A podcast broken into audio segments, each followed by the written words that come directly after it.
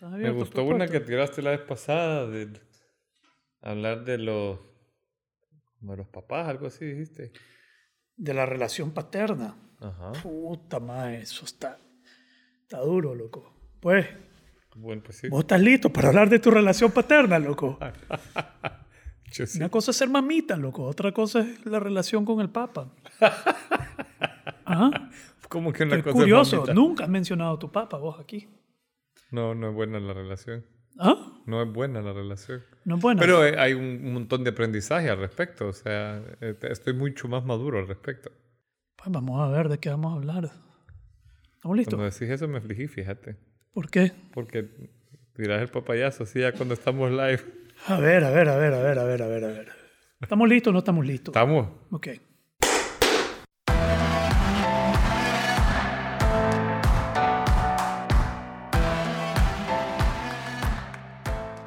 Muy bien. ¿De qué te estás riendo? No jodas. ¿Qué? Nada, nada. el- Aquí el aprendiendo el a bailar. aplauso con- estuvo bueno. ¿Ah? El aplauso estuvo, Estuvo bueno. bueno. Entonces, ¿cuál es Bueno, la risa? fuerte. ¿Cuál es la risa? ¿Ah? nada, nada, me acaba. Nada. no. Quiero saber de qué te estás riendo. ¿Ah? Nada, estamos aquí aprendiendo a bailar. Mira, sí, estamos aprendiendo a, a conversar, No, si eso ya lo aprendimos hace, hace rato. a conversar, bailar. ¿De qué vamos a hablar hoy, brother? Mira, hay va- varias cosas. Te Vale. tengo varias cosas en mente. Dele, pues. La que vos estás tocando es heavy, pero es un camino a eso. Ok. Lo que, lo que vos estás planteando. ¿Es un ¿verdad? camino a qué? Pues lo que yo estoy planteando, porque mira, pues, difícil no mencionar que mi papá murió hace una semana y media, no lleva ni dos semanas de haber fallecido. Acabamos de grabar en pod- un podcast donde hablo de la muerte de mi mamá. Entonces, definitivamente, eh, que es algo que está sobre, pues, que, que, que está Sonando. So- totalmente, totalmente. La pérdida de, de ambos padres en tan corto tiempo eh, que, que it's unavoidable, pues no es como que podés, ok, hablemos de otra cosa y, y, y- y no, no entrar en el tema. La idea es, ok, ¿cómo entrar en el tema? Y la otra vez también hablamos de, de hablar de las relaciones paternas. Y con la muerte de mi papá, hablar de la relación paterna, pues te, te- estás hablando de meternos en... Me, me pone nervioso, pues estoy, estoy tenso. ¿Qué pen- Ok. No sé Entonces, qué ¿Por pensar. dónde quieres entrar? ¿Ah? ¿Por dónde ¿Tienes alguna entrar? pregunta vos o comentario? Eh, bueno, ya lancé la primera, ¿no? ¿Por dónde quieres entrar? ¿Querés entrar? Démosle, démosle. ¿Querés? Empecemos por... por, por porque de- definitivamente no, no va a haber muchas personas que le toca vivir lo que te está tocando vivir a vos, pero Es que es raro. Te voy a decir lo más, lo más raro, o lo más impresionante. Es que mi, la relación entre ellos dos, mi mamá y mi papá, y la relación de ellos dos, por lo menos conmigo, voy a hablar de mi parte, no voy a hablar de, de nadie más, de mis hermanos ni nada, era conflictiva. Era una relación cargada de conflicto entre ellos dos, porque te idea, ellos no se hablaron se divorciaron hace 25 años, no se han hablado, se hablaban a través de nosotros, que era un problema, que Me los imagino. padres no se hablen y se hablen a través de los hijos. Cuando la gente se divorcia y, y- nos usaban eh, para comunicarse con el otro. Entonces ahí nosotros cada uno sufrió en esa parte de la relación cuando el divorcio sucedió. Pero también fue un divorcio que nunca culminó. 25 años después y seguía ahí el daño, el resentimiento, el ego dañado, hasta tal punto que la única forma en que yo pude desligarme de eso, cuando yo estaba en Alcohólicos Anónimos, y te enseñan a poner límites y se- te, enseñan a decir que no, como creo que en una te conté la primera vez que le dije que no a mi mamá, como no, y she lost it, pues, eh, ¿cómo me vas a decir que no? Mi hijo me dijo, do you know who I am? ¿Vos sabes Ajá. a quién le estás hablando? Soy tu mamá. Sí, pero no. No, no, no. Eh, de esa misma manera yo le tuve que decir, para desligarme de esa relación tóxica, yo tuve que decirle a mi mamá, yo no te hablo de mi papá. A mí no me pregunté de él. No, no, no es tema de conversación porque siempre era tema de conversación. Cada vez que interactuábamos era, ¿y tu papá? ¿Y tu papá? ¿Y tu papá? Aquí, papá. Y hasta que yo le dije un día, regla de oro, yo no hablo de él. Ya. Y ella tenía que obligadamente, a la fuerza, buscar otro tema de conversación conmigo. Y comenzó a ayudar muchísimo en la relación. Pero esa, ese conflicto entre ellos dos es impresionante y cualquier persona que sabía, que los conocía, que se hayan muerto en dos meses, es como, wow. Sí. No puede ser que, que ella y él, después de vivir tan conflictivamente y estar tan unidos en conflicto tanto tiempo y casi intoxicarse el uno al otro, que hayan fallecido tan... Y fue la misma fecha, me habías contado vos, ¿verdad? O sea, el mismo día... dos meses después. Y, y, súper interesante porque mi mamá fue una muerte inesperada. No la esperábamos. no, no sabíamos. Pues yo, yo la encontré, pero era inesperada. Eh, pensábamos, pues teníamos planes, teníamos, eh, tenía comprado boletos de viaje para la boda de mi hermana, que, en una, que es este sábado. Voy para Houston el miércoles a la boda de mi hermana. ¿No fue la pasada? No, ahí andaba en Dallas y andaba en Houston visitando a mi hermano solo por visitar. Entonces, Em, digamos, esa, esa, cercanía. Luego, ella inesperada y él esperado. Digamos, a ella yo la encontré y a él yo lo vi fallecer. Digamos, estábamos mi hermano, yo, su hermano, su esposa, con él las últimas horas y vimos hasta su último aliento, hermano. Em, y fue, fue durísimo. Digamos, eso hasta el día, hasta ahorita me conmueve mucho lo que vi, pues, lo, la, ver esa muerte fue heavy. Em, entonces, bien interesante toda la, la, circunstancia. Como te digo, hay gente que todavía me dice, mira, siento mucho lo de tu mamá y, lo, de, y lo de tu papá. Como que de repente caen en cuenta. Sí, que no, no, no, no han terminado de dar el pésame de uno y ya están dando el pésame Hay gente que no sabe que tu papá falleció. Me imagino que no. o sea, ¿no, te ha pasado que, que, que, alguien te dice, hey, cuánto lo siento por tu mamá? ¿Y, mi papá? Sí, no, no, que recuerdo así específicamente, pero yo me imagino que hay. Y hay gente que sabe que murió mi papá y no sabe tal vez que murió mi mamá ya también. Hmm. Entonces, interesante también, no sé si tiene alguna pregunta o algo. sí, dale, dale, después será algo. Entonces, em, interesante. Mi, algo que noté es que con mi mamá no, no tengo ningún tipo de resentimiento. Digamos, ella falleció y no he sentido ninguna negatividad hacia ella. Con mi papá sí. Resentimiento. Resentimiento, enojo, encachimbamiento. Eh, sí, todo, sí, que por eso que te decía que esto podía llevarnos a hablar del, otro tema, eh, de la relación paterna. Eh, lo otro interesante es que yo no he soñado con mi mamá.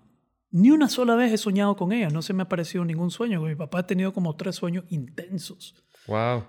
¿Desde que falleció o incluso Desde que falleció, desde que falleció he tenido como tres sueños intensos con él, pero también dejó algo ahí que hay que arreglar entre él y sus hermanos y, cosas que se, conflictos y pleitos que, que hay que arreglar ahí, que me toca a mí y a mis hermanos, pero más a mí porque soy el que está aquí en Nicaragua, mientras nadie, nadie, más está. Lo otro es que soy el único ahora que está en Nicaragua, de mi familia núcleo. Yo soy el único, pues entonces... Y no hay presión, así como hay Benítez. Eh, no, no, que mi hermano. Sí, hombre. Lo dudo, me aman, pero dudo que, oye, no, sí, mi, mi, mi hermano en Houston, ¿para qué? No, no, no, es mentira, sí, no, me han dicho que tal vez si no pienso irme para allá, pero no sé, no vamos a revelar eso nunca aquí públicamente, si, si me quedo, si me voy o qué voy a hacer. Pero entonces, lo otro es eso, esa relación conflictiva tan fuerte, tan dura, tan presente en la vida de ellos y de, y de nosotros, y que hayan fallecido tan, tan cercanamente. Eso es.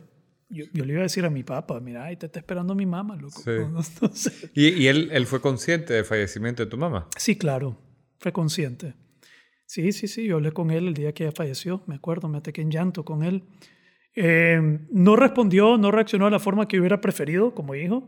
No sé qué esperaba, pero fue, no sé, fue muy, muy simple, muy, no sé cuál sería la palabra, poca reacción, poca comprensión. Em, y lo otro es, el, como te estaba diciendo antes de grabar, la, la, la transformación de una identidad. Esta era una relación conflictiva en nuestra vida, esta era una relación muy, muy, muy, muy presente en nuestra vida que de repente desaparece. Ajá. You're like, oh, ya no tengo que llamar a mi mamá, ya no tengo que ir a ver a mi papá, ya no tengo que... Hay un vacío, hay, un, hay algo que, está, que es parte de tu, no sé cuál es la palabra, cosmovisión, de tu, tu ecosistema personal, que ya no es parte de tu ecosistema personal, y eso deja confusión, es la palabra que se me viene a la mente. Confusión. Confusión, como confundido, como, oye, ¿qué, qué significa esto? Em, pero a la vez también eh, hay algo de alivio. Hay algo de, ya no, ya no tengo, ya no es una, ser hijo ya no es una carga para mí. De cierto modo pudo, que lo miraba como una carga también. But that's, that's gone. ¿Y, y, y mm, vos gozabas de tu relación con alguno de los dos? Muy poco, hermano. Para serte sincero, no gozaba mucho. Eran relaciones... Eh, eran difíciles. Eran relaciones difíciles, ambos, ambos. Eh, pero, de nuevo, a mi mamá, puta, la mamá, la mamá es la mamá, hermano. Sí, la mamá es, tu madre. Esa señora está ahí pendiente todo el tiempo. Y aquí, si quieres, podemos ir, ir hablando de la, de la relación paterna. Creo que, porque en la muerte ves la diferencia entre las dos relaciones. En perder a ambos, ves la diferencia entre perder a tu mamá y lo que era mi papá, por lo menos en mi vida. A mí me imagino que la relación paterna es algo diferente para todo el mundo. Si hablamos de eso, solo podemos hablar de, de nuestra, nuestra experiencia, ¿no? Claro. Ya. Eh, pero con él sí, un poco en cachimbamiento, un poco... Fíjate que cuando yo visitaba a mi papá me iba mejor con él. Me, me, podía, era más fácil visitarlo a él que a mi mamá. ¿Ah, sí? Sí. Él era más llevadero. Que no se metía, no jodía, no estaba pendiente, no estaba encima, no estaba viendo qué estás haciendo aquí, aquí, porque no sé esto, porque no sé aquello, no estaba haciendo madre. No, no, mi mamá era necia, brother. ¿Y qué? De, ¿Pero de qué hablaba? Necia como toda madre, pues. De que, no es que, que pero, pero necia, pues. Este madre no era necia. Este madre le valía verga. le valía verga lo que hacía con mi vida, pues. Puta. Eh, entonces, pues, ese, le digo a mis hermanos, de estos dos ni sabía dónde yo vivía. ¿No sabía? No sabía, él no sabía. ¿Y conocía a tus hijos? Sí, los conocía, sí, era abuelo, súper abuelo. Mis hijos lo amaban, lo amaban. Él como abuelo, mi papá era una persona, te hubiera, te hubiera, te hubiera fascinado, él, eh, te, hubiera caído re bien, hermano. Era, una, era el favorito de todos sus sobrinos. Digamos, todos mis primos, tu papá era mi favorito. Todos sus hermanos, pues casi todos, pero tu papá, nada que ver. Todos los amigos, todos los tíos, todos los Brother, era el favorito. Pero como papá, era la verga, hijo puta. Pero caía bien, caía mejor como persona que como padre. Si, si lo miraban bajo la perspectiva de padre, puta, se quedó corto. Si lo miraban la perspectiva como persona, como puta, que, que eh, pero te referís como persona a su carácter, que era entrador y tal, porque... Era entrador, eh, brother, era, se vivía por las personas, le daba al, prójimo cualquier cosa, era bien noble, era, era otra cosa, era una ambigüedad andando el hombre, totalmente. Eh, sí, no, no, sé, no sé, pues, no, no quiero... Eh, no sé, a veces pienso que lo hacía para sentirse bien, pero, pero era llevadero, era... Y si vos me preguntas lo que yo más admiro de él, uno es cómo trataba a la gente, eh, admirable cómo trataba a la gente, pero lo otro es eh, la forma en que enfrentó el cáncer. si, si no le hubiera dado cáncer, no sé cuánto hubiera quedado de admiración, como admiro eh, a este señor, lo admiro, sino que el cáncer dio la oportunidad de ver una parte de él que cualquiera que vio cómo enfrentó ese proceso diría, hombre, qué guerrero este hombre. Eh, dio una batalla y una actitud y una forma de abordar el cáncer que no, no, es incomparable.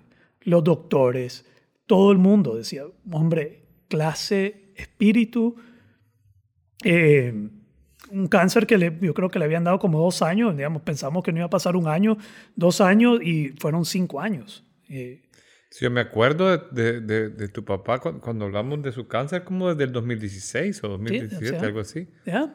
Cuando nos, veía, nos veíamos con Nicky para ver si hacíamos un programa y no sé qué. ¿Ya? Y, y vos ya llegaste contando. Cuando estaba en agonía, nos hizo pensar que se había muerto como cinco veces.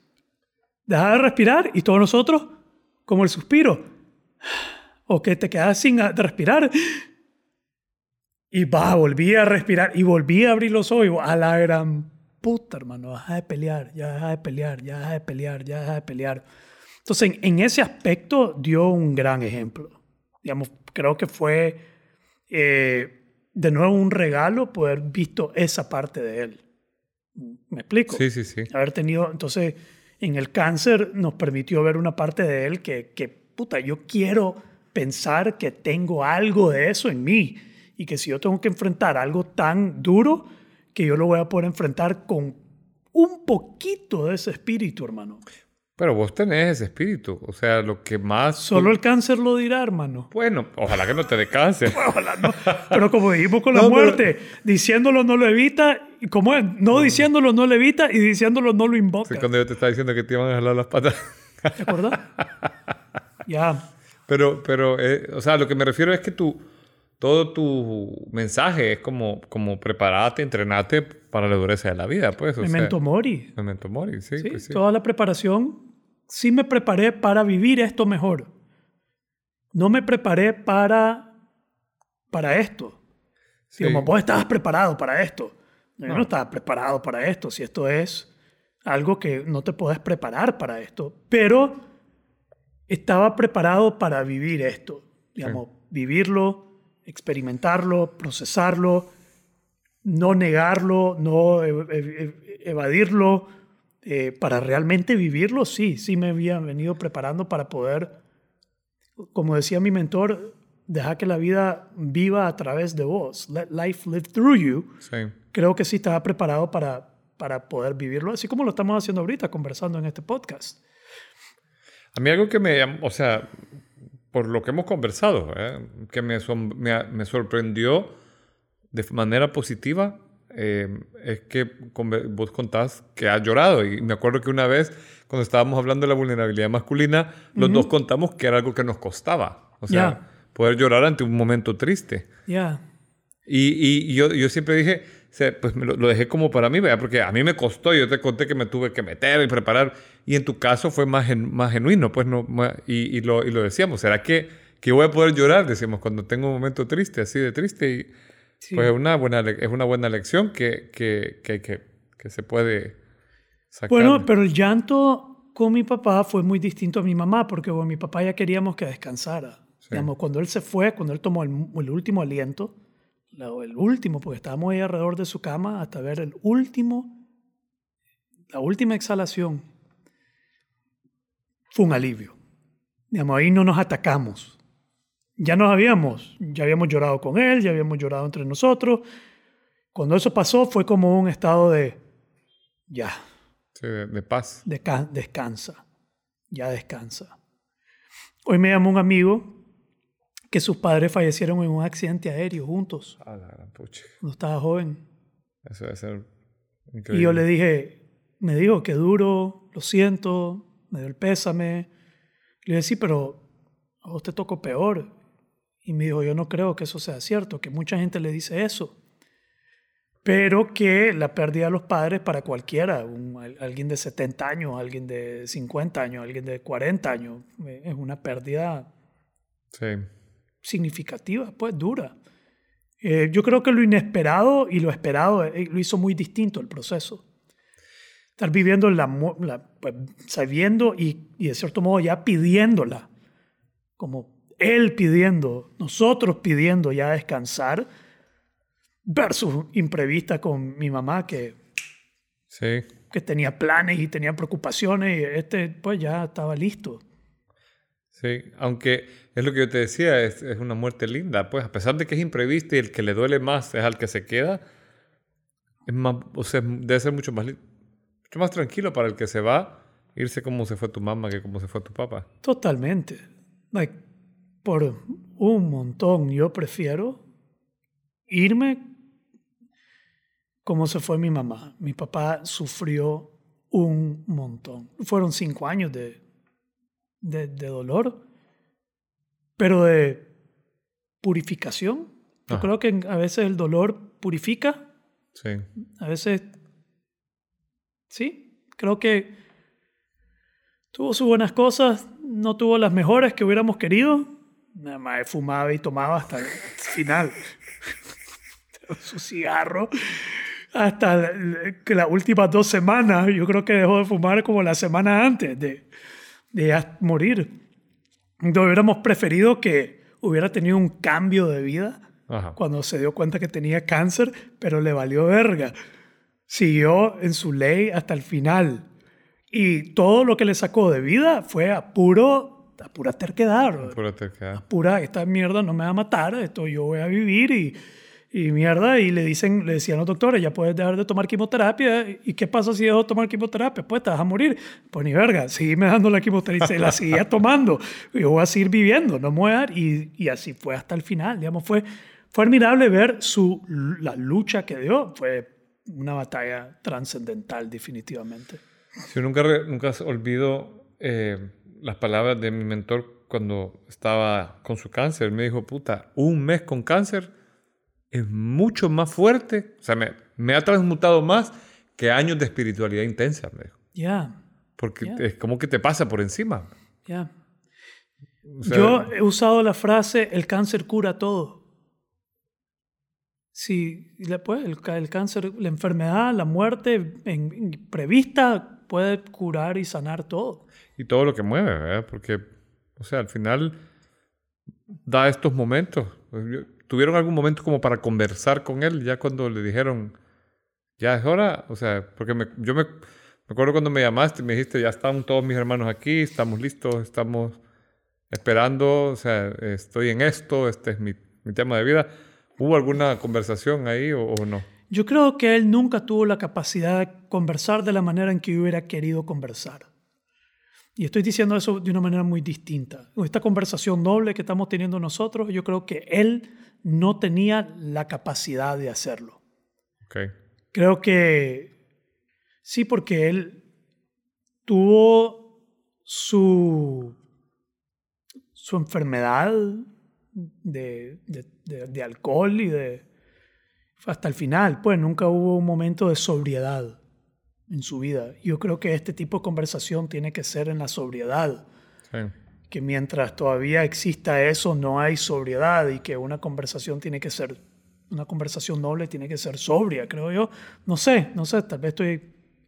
Pero en, su caso es eso, yo creo que él nunca, por lo menos no conmigo, yo sé que habló con mi hermana un poco distinto, pero fue parte de mi resentimiento, como, puta, nunca se dio la oportunidad de, de conversar de esta manera, pues, de, de enmendar o de conversar o de procesar, no sé.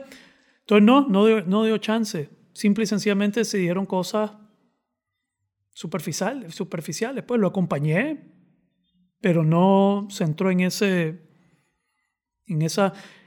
Es más, él, no, él nos ocultaba, pues nos ocultaba la situación real todo el, todo el tiempo, todo el tiempo. Entonces nunca realmente pudimos tener una conversación honesta, como, miren, mira, me voy a morir, hablando de mí, me voy a morir, y esto es lo que quiero que sepa, y esto es lo que quiero que, ¿no? Fue, creo que hasta el día que iba a morir, él pensaba que no se iba a dejar morir, pues, ¿no?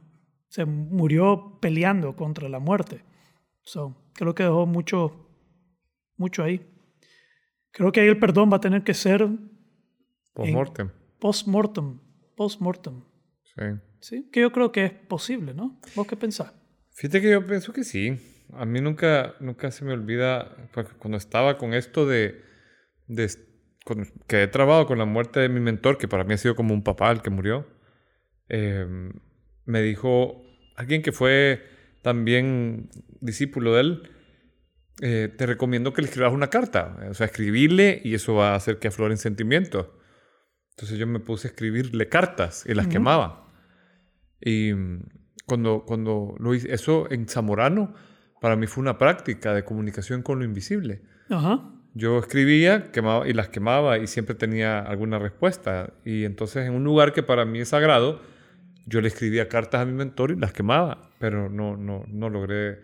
No logré eso, no me hizo llorar, pues tuve que hacer todo el otro proceso. ¿No te hacía llorar? No. Insensible. sí. Estaba trabado yo con la emotividad. Vamos, vamos a verlo, tal vez, esa práctica de escribir las cartas. Eh, Eh, eh, Fíjate que te- a mí me hizo contac- contactar, por ejemplo, algo que yo no había contactado, y es que de mi, mi primer percepción de mi mentor fue negativa. A mí me cayó mal él. ¿Así? Sí, ¿No? porque él era, bien, como muy jovial, y me- no, no me parecía, pues, era la primera persona que conocía así, y era como muy alocado. era- o sea, vos, eh, si hubieras con- conocido a mi mentor, era como, como el personaje este de Patch Adams en Robin, The World Robin Williams. Alegre, jovial y hacía locuras y te, te te- de repente te desconfiguraba. Y, y yo me parecía extraño al principio. No veía sabiduría en eso. Ajá, ajá. Y con el tiempo Tenías lo tu propia imagen sesgo. de lo que era la sabiduría y lo que Sí. era un maestro y Sí. no lo mirabas en él. No lo miraba en él. Qué interesante. Y, y- y cuando lo conocí bien, fue, fue totalmente diferente.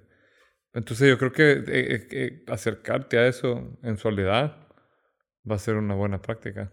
Tal vez los sueños estos que estás teniendo sean parte de eso. Pues parte era que me fuera a sentar con sus hermanos a negociar algunas cosas que yo no quería. Me iré a surfear, loco. Yo estaba convencido que me iba a surfear y no me dejé de soñar hasta que dije, ok, pues voy a ir. Fuck, voy a tener que ser adulto. Sí, pero... pero se- me han se- obligado a ser adulto muchas veces este año, hermano. Estoy Sí. cansado de ser adulto. pues, hay que Voy a tomarme el resto de diciembre y dejar de ser adulto. Andate a Walt Disney. Ah, eh, en febrero parece que voy a ir, pero voy a tirar todo, irme a surfear, hermano. Necesito ir a surfear un buen tiempo, dejar de ser. Han habido muchos momentos de, de, respons- de, de responsabilidad este año, being an adult. Yo no me siento como adulto. ¿Vos te sentís como adulto? Fíjate que no. No, yo no, yo me siento como el mismo, ¿ah? Si yo una- vos sabés que una vez yo le pregunté a mi papá hace años que si él en algún momento se cambió de cuerpo y ya era viejo o, o si él, él, era el mismo él que cuando estaba chiquito. Y me dijo, no, yo, yo no sé a qué hora me salió esta barba y estos bigotes, me. Pero yo creo que hoy en día tenemos más permiso a no comportarnos, a admitir que no somos tan adultos. Yo creo que los adultos, pues hombres y mujeres, pero lo- lo- los abuelos y nuestros padres, como que tenían que, como que aferrarse a que eran adultos, pues no tenían ese permiso de decir, sigo siendo el mismo niño hijo de puta de 18 años que no sabe qué puta está haciendo, pero tengo cuatro hijos, tengo dos hijos, hermano, y una carrera, pero sabe que soy el mismo irresponsable, Sí. el mismo zángano, el mismo, pues este, es el, es el mismo espíritu el que está ahí, Sí. que me parece lindo porque hay gente que dice que no envejecemos, el cuerpo envejece, pero el espíritu es el mismo, digamos, Sí. yo soy, yo me siento el mismo que tenía 14 años, que tenía 16, 18, 21, no me siento, no, tal vez un poquito más sabio, pero siento que soy esa misma, no me siento más, más viejo, Sí. entonces, ahora hay un meme que vi el otro día también que dice, oh my God, estoy viendo a mi alrededor buscando el adulto para manejar esta situación y me doy cuenta que yo soy, Yo yo, soy el adulto. adulto. que tiene que manejar esta situación. Sí. Y así es, eh, pues literalmente así es.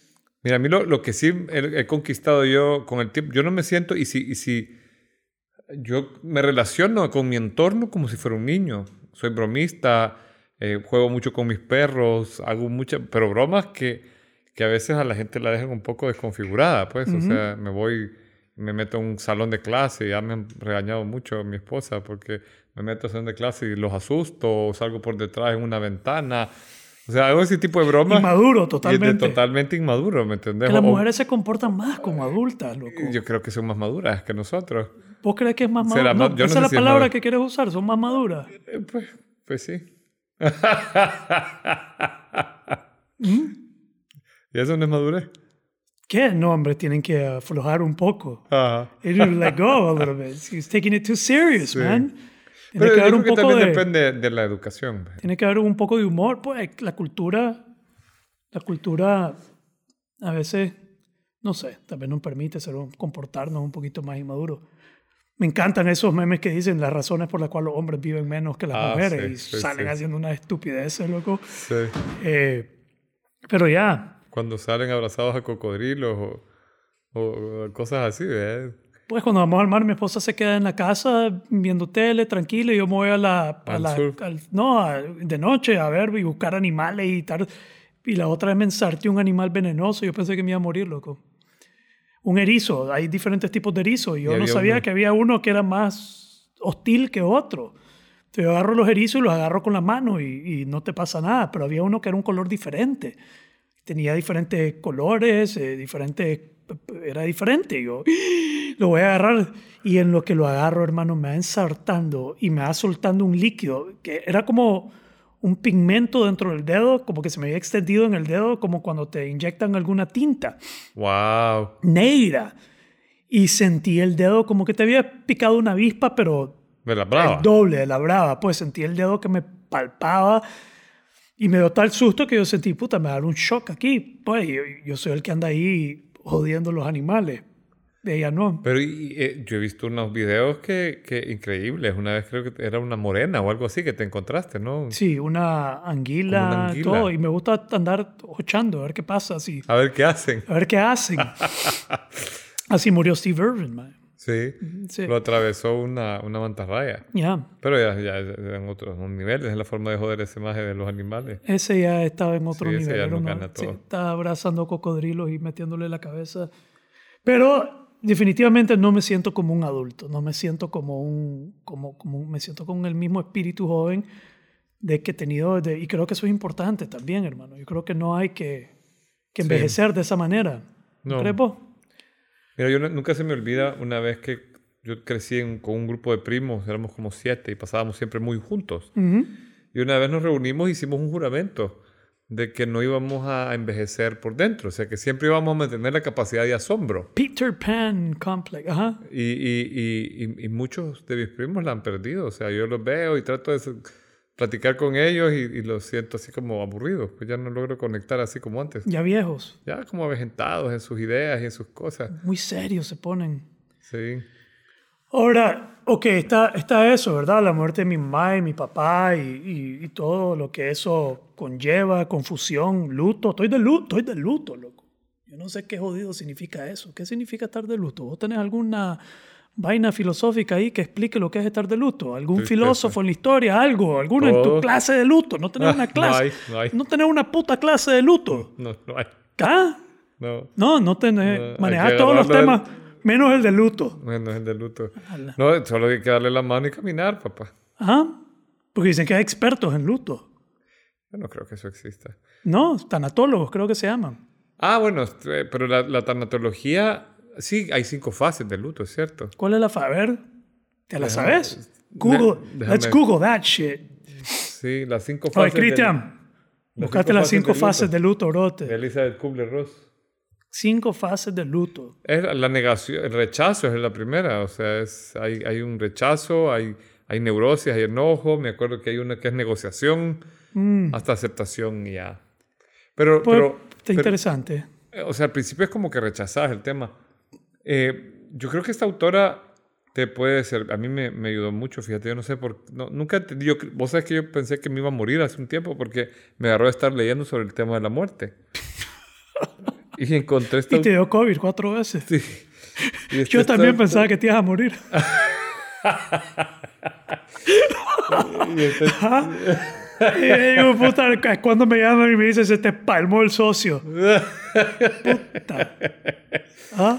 No, está. Fíjate que Elizabeth Kubler-Ross escribe. Me, me encontré su libro de pura, de pura chiripa, preparando una conferencia sobre la muerte. Eh, A ver, ¿qué crees? Negociación, Negociación. ira, Irá.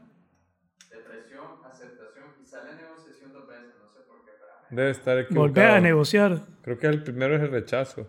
Yo me he sentido deprimido, loco. Me he sentido down. Ajá. Sí. Y esta época me acuerdo yo que para vos en diciembre te agarra la chiripiorca Me también. agarra la chiripioca. O sea, ser doble chiripiorca ahorita. No, tal vez, no sé. Tal vez me agarra la chiripioca porque estaban mis padres. Y ahora que no están, tal vez es diferente.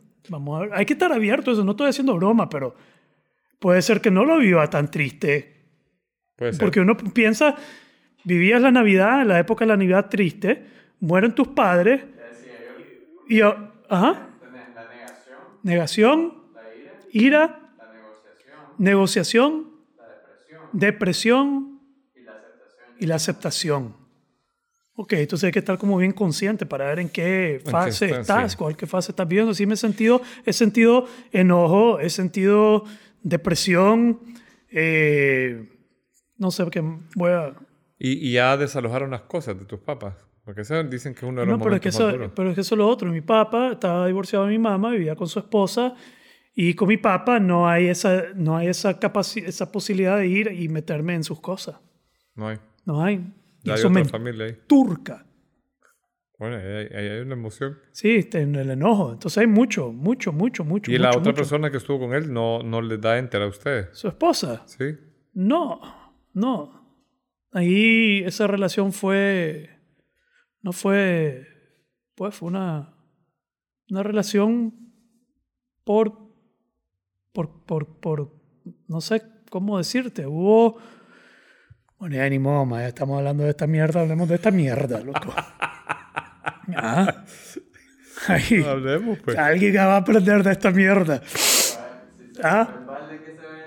Sí, hay.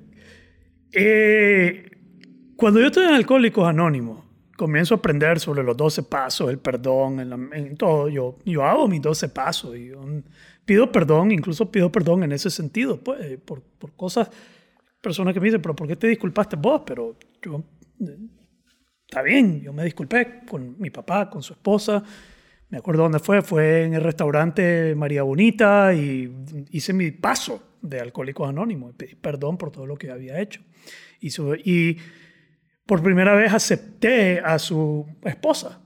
Y hubo una, una aceptación, pero fue una aceptación por conveniencia. Como si yo quiero una relación con mi papá, tengo que aceptar a su esposa. Si no la acepto, él no va a tener una relación. Entonces, de ahí en adelante así fue. Una. Fue cordial, pero nunca fue emocional. Ajá. Entonces, después del divorcio, y esto es interesante, veámoslo de manera objetiva, después que se divorciaron mis padres, yo nunca sentía al entrar a su casa que yo estaba en mi casa. Estaba en una casa ajena. Y me tenía que caminar como que estaba en una casa ajena, actuar como que estaba en una casa ajena. No me sentía que estaba en la casa de mi papá. No sé si me explico. Sí, sí, sí. Y que sus cosas no eran mis cosas y que sus pertenencias no eran mis pertenencias. Como mi hijo, mi, mi hijo piensa que mi baño es su baño. Puta, todos los días le tengo que decir, brother, este no es tu baño. Su cama es mi cama. Mi ropa es su la ropa es mi esposa, la ropa es mi hija. Digamos, no hay separación, no hay, no hay eso. Ajá. Cuando tenés un divorcio como esto y este tipo de relación, ya. Yo incluso dije, voy a decir algo, yo dije, "Mae, cuando mi papá se muera, yo fácilmente podría decir que mi papá yo lo perdí a los 12 años. Yo no perdí a mi papá cuando murió yo teniendo 40 años, yo lo perdí, esa relación paterna, yo la perdí a los 12 años. De ahí para adelante era como, como ambigua, como, no sé, transaccional de cierto modo. ¿Me explico? Sí. Cordial, transaccional. Siempre lo amé, siempre tuve amor, pero no era cariño, no era, no era una envoltura, por decirlo así, como mi hijo siente conmigo Ajá. en este momento. Ojalá nunca me tenga que separar de mi hijo de esa manera. Digamos, Ojalá nunca mi hijo se sienta como un extraño conmigo.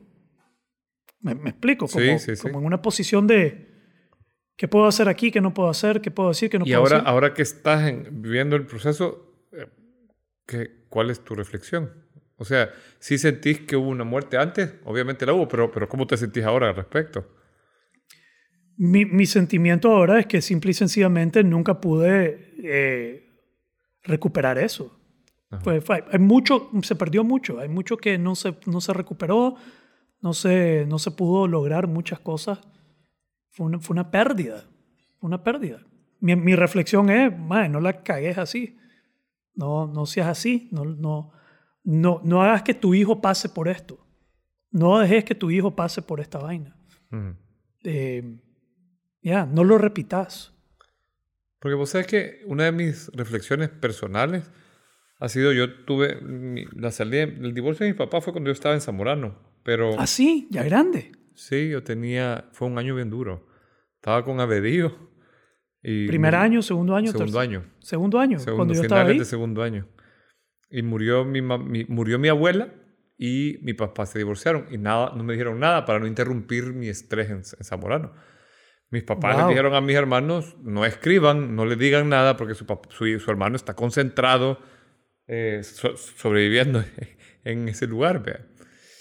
Pero ya mi relación con mi papá era tensa desde los 14, 15 años. Y yo no, puedo, no sé en qué momento fue, hubo una especie de muerte de, de mi figura paterna en ese tiempo. Yo siempre me he preguntado cómo me voy a sentir en el momento en que él muera físicamente. Porque no hay una conexión en este momento y, escucharte a vos me da como un avant preview de lo que se siente. Porque a mí siempre me genera una gran decepción no poder revivir esa relación con él. Eh, sé que no es mi responsabilidad, sé que he hecho mucho esfuerzo por eso, pero cuando él de verdad fallezca y yo esté en el funeral y la gente me dé el pésame, me, me- me surge una gran un gran cuestionamiento a, ma- a mí que cómo, Que si lo vas a sentir. cómo, me lo voy a, cómo lo voy a sentir. Ya, Te llama él. Él me busca, él ¿Sí? me- pero vos sabes por dónde me escribe? ¿Por Por? LinkedIn. Wow. Sí. ¿Cómo se llama Eso tu te papá? dice bastante, igual que yo, Javier Arana. Javier Arana. Eso te dice bastante de nuestra Mi relación. se llama- mi papá se llamaba Patrick. Patrick José Domingo Bolaños Davis. Sí. Tenía tres nombres. Tenía- Patrick José Domingo. Pues, y si contar los nombres en lo que estaba inscrito en Estados Unidos, en, en- en Estados Unidos era Dimango. Patrick José Dimango o Patricio Dimango. Porque escribían mal el domingo. Porque mi abuela es gringa y cuando le decía el doctor, ¿cómo se llama? Domingo, Dimango, Dimango, Domingo. Y pusieron Dimango. Él tenía dos identidades, brother. Wow. Él viajaba como Nica y entraba a Estados Unidos como gringo. Porque renunció a su ciudadanía para e- evadir el, el draft de Vietnam. Esa es la historia, por lo menos. Su historia, ok, otra cosa. ¿Vos has visto Big Fish? ¿Sí? Ok. Mi papá era Big Fish.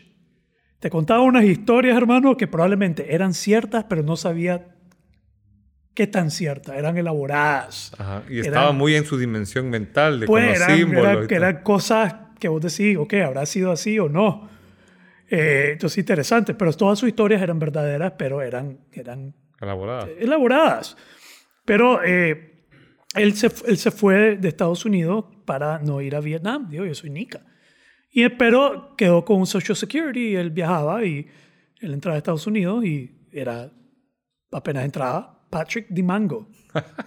Qué raro eso, ¿eh? Sí, y a Nicaragua y era Patricio José Domingo. Y tenía dos, dos identidades, brother. Literal. Literal. Ya.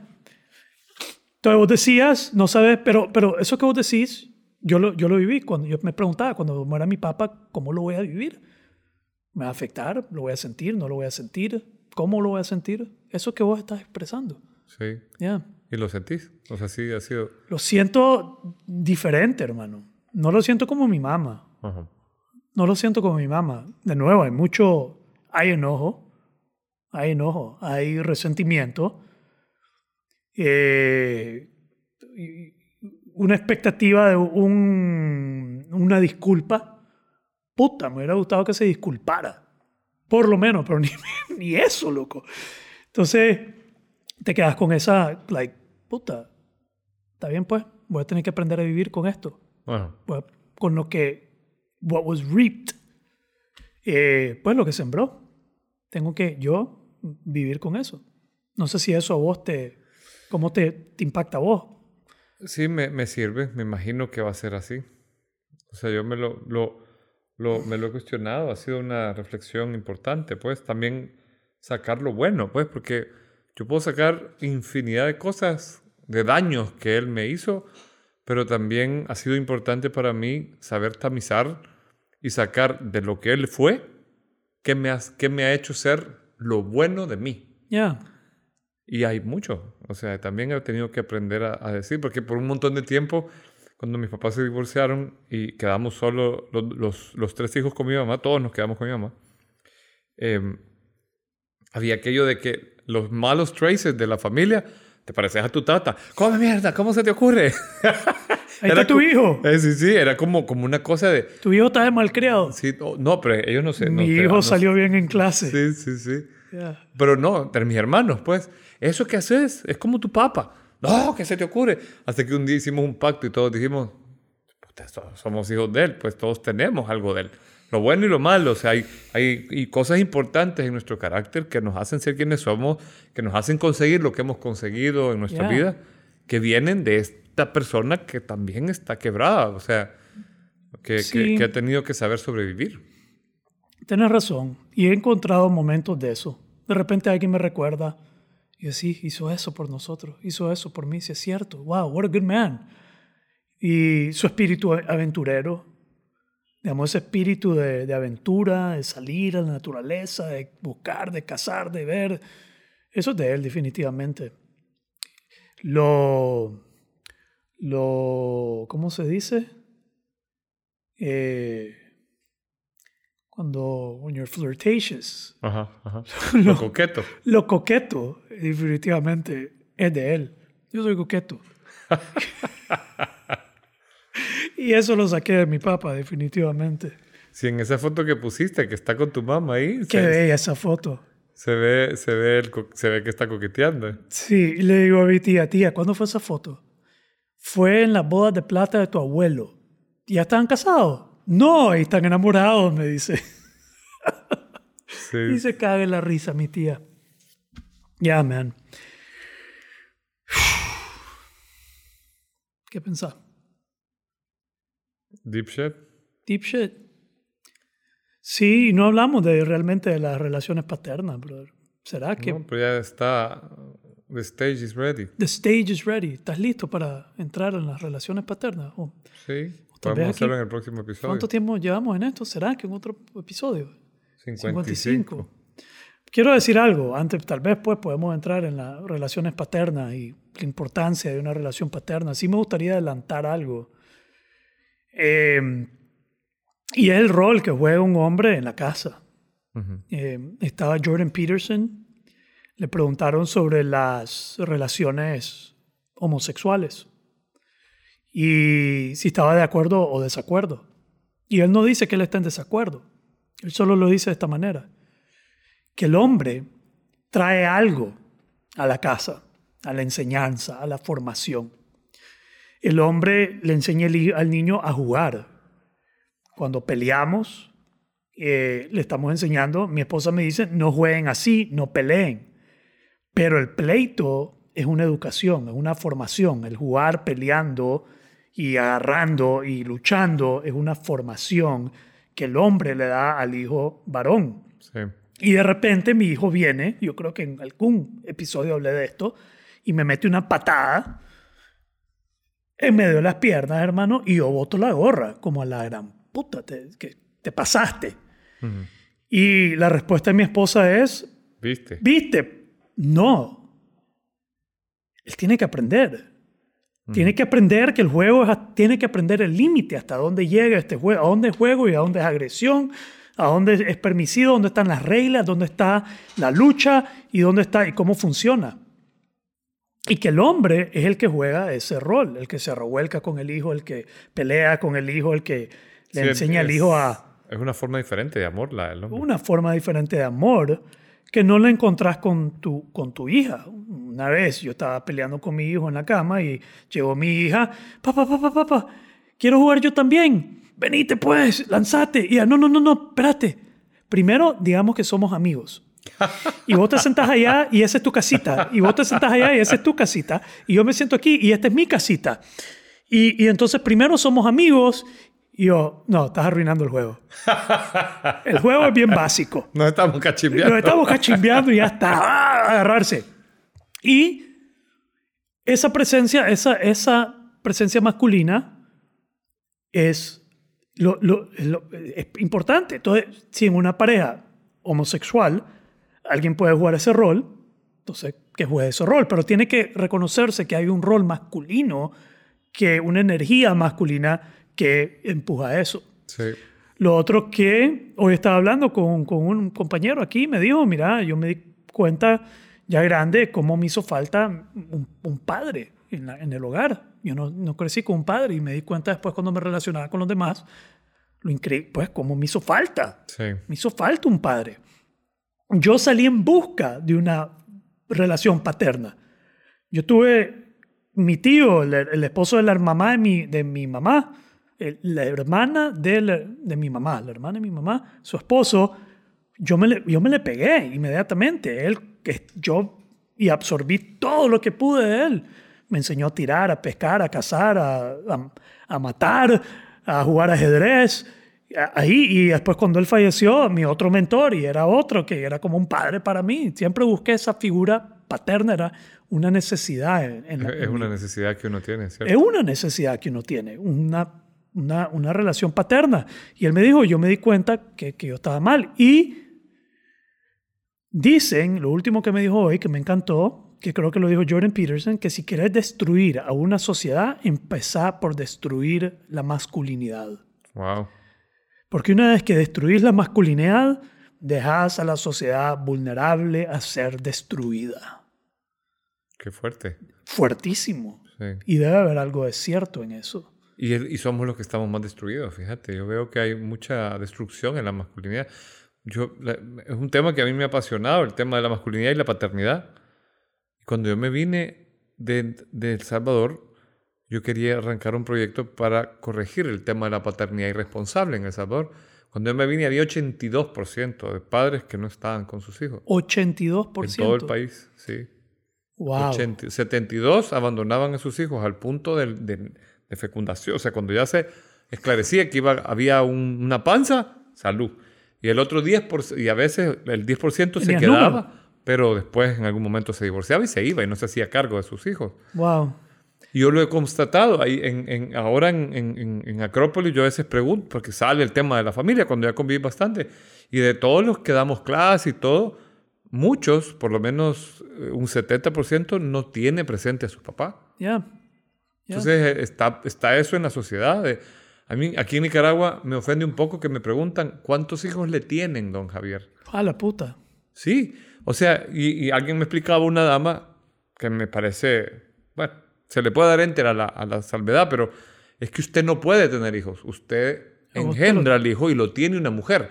Entonces, por eso, ¿cuántos le, pero ¿cuántos le tienen? A mí me suena... Te choca. Me choca porque siento que me están diciendo cuántos has dejado tirados. Y siempre con la misma. con la misma. Con la misma, Siempre sí. con la misma, con, Con la con misma, mujeres sí. diferentes. Sí, Oíme, eh, sí, la masculinidad es una energía necesaria para la formación, creo que de la mujer, tanto de la niña, la niña también necesita una relación paterna que la forme y el niño también, yo estoy convencidísimo de eso. sí. Y creo mucho eso que dice. Y después me propuso, deberías de hacer un curso de, porque Jordan Peterson también dice que tenés que aprender a ser un monstruo y después aprender a controlarlo. Wow. Tu primera tarea Eso. es convertirte en un monstruo y después controlarlo. Y eso a mí me fascina. Sí. Entonces me estaban proponiendo y me suena súper interesante hacer un taller de masculinidad que, que, que se base en eso. En hacer un monstruo. Ser un monstruo, pero también saber que tenés que aprender A a, controlar. controlarlo. Necesitamos guerreros, mae. Necesitamos, el hombre es un guerrero. Sí, y eso yo creo que es lo que hace falta, la parte del controlarlo, porque monstruos ya hay. Monstruo ya hay. Sí, lo que pasa es que no saben cuándo no serlo. O sea, ah, mira, hay una broma que hace el, el- el fundador de Nueva Acrópolis en un curso que él daba para formar la masculinidad hace 30, 40 años. Y él decía, eh, la masculinidad que nos ha presentado el cine, decía, ponerle Rambo, y lo ves todo duro y, y perseverante, pero muchos de esos en el, en el cine son así, pero ponerlo en el set, ay, se me quebró la uña, ay, o sea, pierden esa, esa, porque no se trata de ser ru- rudo, se trata de cómo temperas tus, tu- tus, tu- tus instintos, cómo, o sea, a mí el tema de, de la caballerosidad, el caballero en la época medieval era aquel que sabía cabalgar sus instintos. Tenés el instinto, sabe, pero Sabes pelear, sabes sabes batallar. pelear, pero con orden. manejás. con- sí, lo manejas, manejas esa fuerza. Ya, un guerrero se guerrero. sabe manejar. Eh, sí, y vos sabes que ya se, está- se puede medir que la testosterona, testosterona, te- te- Testosterona. tes- tes- decirlo no, Testosterona. testosterona está bajando en los niveles de los hombres. Los hombres se están volviendo más femeninos. Y eso, en teoría, hay gente que dice que es un riesgo, que el hombre se vuelva más femenino. Y, y vos sabes que yo he tenido la conversación porque en muchas de las castas guerreras se dice que son homosexuales, los más campeones para pelear. Por ejemplo, me decía un tío, es que todos los samuráis eran homosexuales. ¿Por qué? Porque es que escribían poesías a otro hombre. De amor. Vos mencionaste eso en Sí, un podcast. Pero, eh, puchica, Pero no era no homosexualidad era- sexual. no, sí, no- o no necesariamente. Ya. ¿Verdad? O sea, es- es- pues, porque, claro, en el contexto moderno, escribirle palabras bonitas a otro varón no se, no, no se entiende. Ya. Ya. Pero es, una, es un tema, pues la relación paterna, la masculinidad dentro del hogar, la fuerza masculina. Yo, me puedo, yo puedo ver como una sociedad que pierde la masculinidad está en riesgo de ser conquistados Sí, fácil. y devorados por, por otras civilizaciones. Hacerlo fácil. Mira, lo- los, los griegos piensan que le ganaron a los persas porque eran blandos. Porque se habían afeminado, decían ellos. Ah, En el sentido incorrecto de afeminidad. O sea, no, sino que se habían ablandado, se habían hecho más yin, más, más débiles. Y, y, y lo- hay historiadores que retoman la- la- la- a los, persas y dicen que es paja, que ellos tenían una escuela como la Gogé espartana. Lo que pasa es que es fácil. La, la oficina de prensa que tenemos nosotros cerca es la occidental, no la oriental. Ya. Al final hay otra frase que dice, es mejor ser un guerrero en un jardín que un jardinero en una guerra. sí, está bien. So fuck it. Sí. Warrior up. Warrior Yo up, prefiero estar duro y listo para batalla que suave y no listo. Pues, pues, prefiero estar en- duro para y vivir en momentos suaves y, y- y estar suficientemente eh, fuerte mental, espiritual, físicamente, que estar blando y que, pues, la vida de ahorita no es blanda, la vida No es ahorita blanda, es, no es sí, para no. el blando ahorita. Definitivamente la vida no es para el blando ahorita. Pero ya, eh, tal vez vale la pena entrar un poquito más en, Sí. en ese tema de la presencia paterna. Pero Vemos. bien, hermano. We're good? We're good. All right. Ding.